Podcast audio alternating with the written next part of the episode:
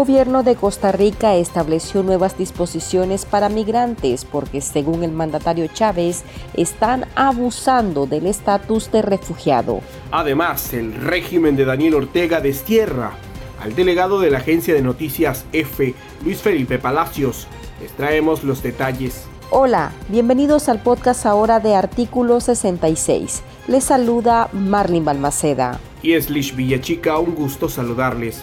Damos inicio con las principales noticias para este miércoles 30 de noviembre del 2022. La administración de Rodrigo Chávez firmó este miércoles dos decretos que establecen nuevas disposiciones migratorias para los solicitantes de refugio en Costa Rica. Uno de los decretos modifica el reglamento de refugio sobre el otorgamiento de permisos laborales y el segundo concierne a la categoría especial temporal para personas que proceden de Cuba, Nicaragua y Venezuela, cuyos países sufren una migración masiva debido a la pobreza y persecución política. El mandatario costarricense justificó las restricciones alegando que algunos migrantes abusan y según las autoridades de ese país, más del 90% de los solicitantes no califican. Además aseguró que Costa Rica gasta 300 millones de dólares al año en atender a los migrantes, a quienes denominó como esta gente que se hace llamar refugiados. Chávez se mostró hasta sorprendido con la cantidad de personas que salen de sus países de origen por razones políticas. Costa Rica mantendrá los brazos abiertos a los refugiados legítimos. Pero hay veces la gente abusa de la generosidad. Y yo no los culpo. Entonces teníamos un portillo abierto en que migrantes económicos se hacían pasar por ese tipo de personas que merecen refugio para poder trabajar en el país nosotros amamos los derechos humanos como sociedad, yo no estoy hablando ni como gobierno, como gobierno por supuesto. No estamos cerrando las puertas a la población extranjera.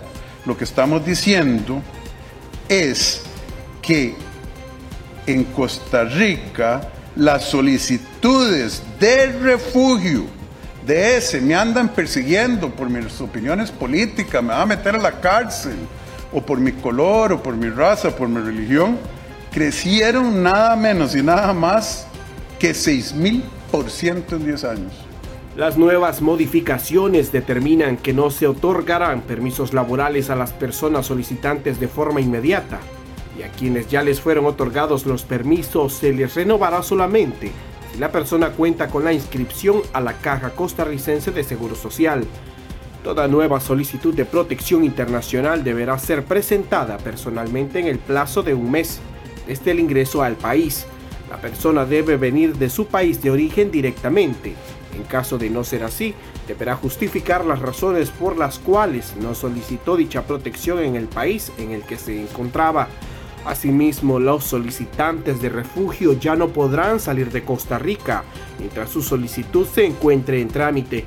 En cuanto a los nacionales de Nicaragua, Cuba y Venezuela, países que se encuentran bajo dictaduras, serán también regidos por un segundo decreto que entrará en vigencia el 1 de marzo del 2023 y que busca liberar el sistema de refugio.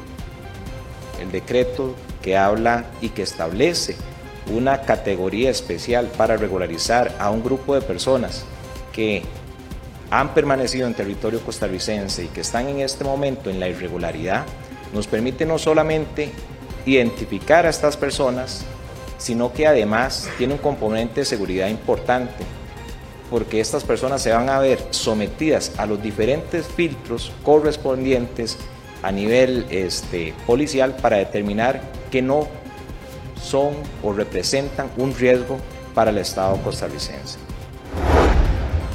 Hasta pronto, mi Nicaragua. Hasta pronto, mi familia, familia de F en Managua, valientes colegas nicaragüenses, amigos, los llevo en mi corazón. Así se despidió el periodista Luis Felipe Palacios, esperando en Dios regresar al país, luego que el régimen de Daniel Ortega y Rosario Murillo lo desterrara. El nagaroteño de 44 años, delegado de la agencia de noticias F en Managua, se disponía a regresar al país después de un viaje de trabajo en Panamá, cuando las autoridades migratorias le negaron la entrada de manera injustificada.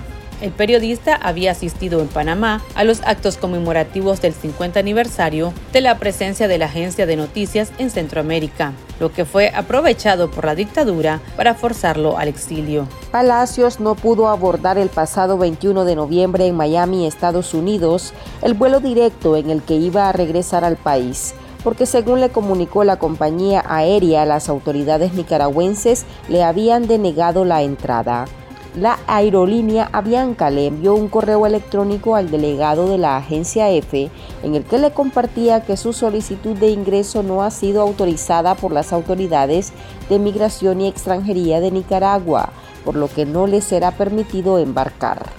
Comunicadores, defensores de derechos humanos y opositores al régimen de Daniel Ortega y Rosario Murillo expresaron su solidaridad con Luis Felipe Palacios que trabaja para la Agencia Internacional desde el año 2006 y que fue nombrado delegado en Nicaragua en 2011. El ex embajador y también periodista Arturo Macfin denunció a través de su cuenta en Twitter que la dictadura de Nicaragua sigue atacando a la prensa libre con una acción criminal, cobarde y violatoria de la constitución política de Nicaragua. El Observatorio Alertas Libertad de Prensa Nicaragua señaló que es un derecho de todos los ciudadanos nicaragüenses salir y retornar a su país sin ninguna restricción, menos por su labor informativa, por lo que demandan un alto al destierro de periodistas y disidentes nicaragüenses. Conversamos sobre el tema con Abigail Hernández, quien es integrante de la Organización de Periodistas y Comunicadores Independientes de Nicaragua, PESIN. El caso de Luis Felipe para nosotros es una evidencia más de los actos de atropello y arbitrariedades que se están cometiendo contra los y las eh, ciudadanas nicaragüenses. El caso de Luis Felipe es similar de otros tantos casos de, ciudadanos a los que se les está expatriando y expulsando eh, del país, eh, violentándole toda su ciudadanía. Esto también es una agresión no solo para la prensa nacional, porque Luis Felipe es un periodista de larga trayectoria eh, en Nicaragua. Eh, se ha destacado por la cobertura en temas políticos desde hace eh, años, entonces obviamente obstaculizar cualquier forma de, de, trabajo de Luis Felipe es también una forma que el régimen tiene para obstaculizar la libertad de prensa y expresión en Nicaragua, pero también es una agresión a la prensa internacional, expulsar a los directivos, a los jefes de las salas de redacción de cadenas internacionales. Es una forma eh, de expulsar a las cadenas internacionales. Lo que está pasando en este momento es muy similar a las acciones que ya se han cometido con otras cadenas como CNN, por ejemplo, que ha sido una de las más recientes y así como se han dado las expulsiones de muchos colaboradores y corresponsales de agencias internacionales que estaban presentes en Nicaragua. Entonces, esta es una forma muy camuflada y muy cobarde de eh, también em, de régimen de eh, realizar esta acción en contra de Luis Felipe para no eh, tener que emitir eh, comunicados firmados por, por, ellos mismos, por, por, la cúpula del régimen, señalando que no van a permitir que las cadenas internacionales estén presentes en el país. Y estas son otras noticias que usted también debería saber hoy. La concejala electa recientemente para la alcaldía de Bocana de Paiguas, jurisdicción de la región autónoma de la costa Caribe Sur, María Zaballos Hernández, de 34 años, falleció por herida de bala ayer martes 29 de noviembre, presuntamente a manos de su pareja. El cuerpo de la concejal sandinista fue encontrado por un poblador a eso de las 11 de la noche del martes en la carretera que conduce a Bocana de Paiguas, de acuerdo con la información publicada en medios oficialistas. Relatan que el sujeto identificado como Arsenio José Hurtado fue a buscar a su cónyuge que se encontraba en una reunión y se marcharon en una camioneta, pero en el camino discutieron y Hurtado le disparó afirman que el victimario es hermano del actual alcalde de Bocana de Paiguas. La policía lo capturó y le decomisó el revólver 3.57 con el que aducen mató a su esposa y la camioneta en que se movilizaban. Ante la declaración de la Corte Interamericana de Derechos Humanos, Corte IDH, que declara al Estado de Nicaragua en desacato permanente sobre la situación de los presos políticos, los defensores de derechos humanos aseguran que esta resolución afecta la imagen del país reafirma la gravedad de las violaciones de los derechos humanos en Nicaragua. El Tribunal Internacional pondrá en conocimiento del caso a la Organización de Estados Americanos OEA para que los países miembros den seguimiento al cumplimiento de las medidas provisionales a favor de 46 reos de la dictadura de Daniel Ortega Escuchemos a la doctora Vilma Núñez de Escorcia, es presidenta del Centro de Nicaragüenses de Derechos Humanos CENID. La limitante que tiene el derecho internacional es la imprecisión. No se sabe exactamente de qué forma van a aplicar la cláusula de garantía, tomando en cuenta además de que el derecho internacional no dispone de medidas coercitivas para hacer cumplir sus resoluciones. Pero es una resolución contundente porque analiza precisamente el otro afirmación grave que contiene esta resolución. Y no solamente es el desacato y el irrespeto y el incumplimiento del Estado de Nicaragua a sus compromisos internacionales, que lo convierte prácticamente en un paria frente al, concierto de, de naciones democráticas, sino que afirma categóricamente que esta situación coloca en una situación de absoluta desprotección a las personas que son favorecidas con estas medidas provisionales. La vocera del régimen, Rosario Murillo, informó que el dictador Daniel Ortega envió a la Asamblea Nacional una iniciativa de ley para declarar al beisbolista puertorriqueño Roberto Clemente héroe nacional de Nicaragua, a quien llamó campeón de la solidaridad y de la humanidad.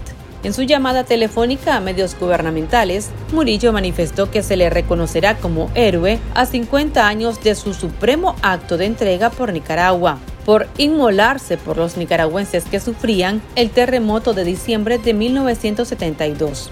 El beisbolista puertorriqueño Roberto Clemente falleció en un accidente de avión en el que transportaba un cargamento de ayuda humanitaria para los damnificados del terremoto de Managua el 31 de diciembre de 1972. La estadounidense American Airlines restableció este miércoles sus vuelos entre Estados Unidos y Managua, después de más de dos años sin operar debido a la pandemia del COVID-19.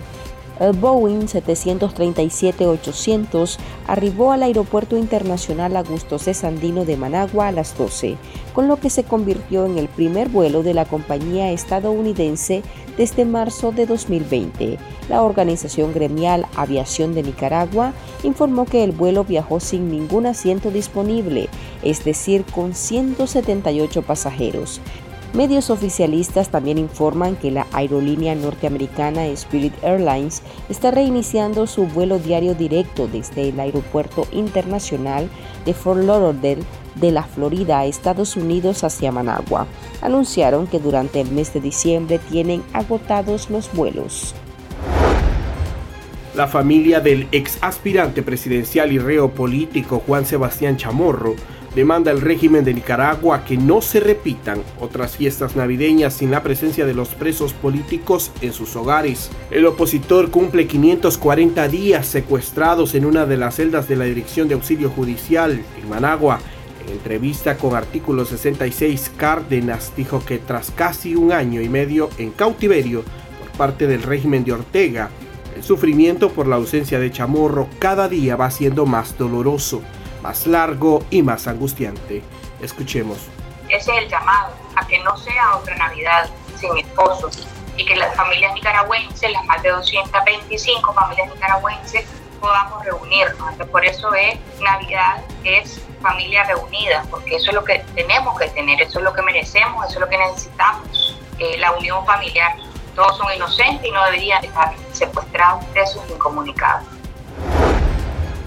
Aquí termina el episodio de este miércoles. Recuerde que esta y otras noticias usted las puede leer en nuestra web www.articulo66.com. También pueden suscribirse a nuestro podcast y seguirnos en las redes sociales como Artículo 66 y en Twitter arroba Artículo 66 Nica. Hasta la próxima.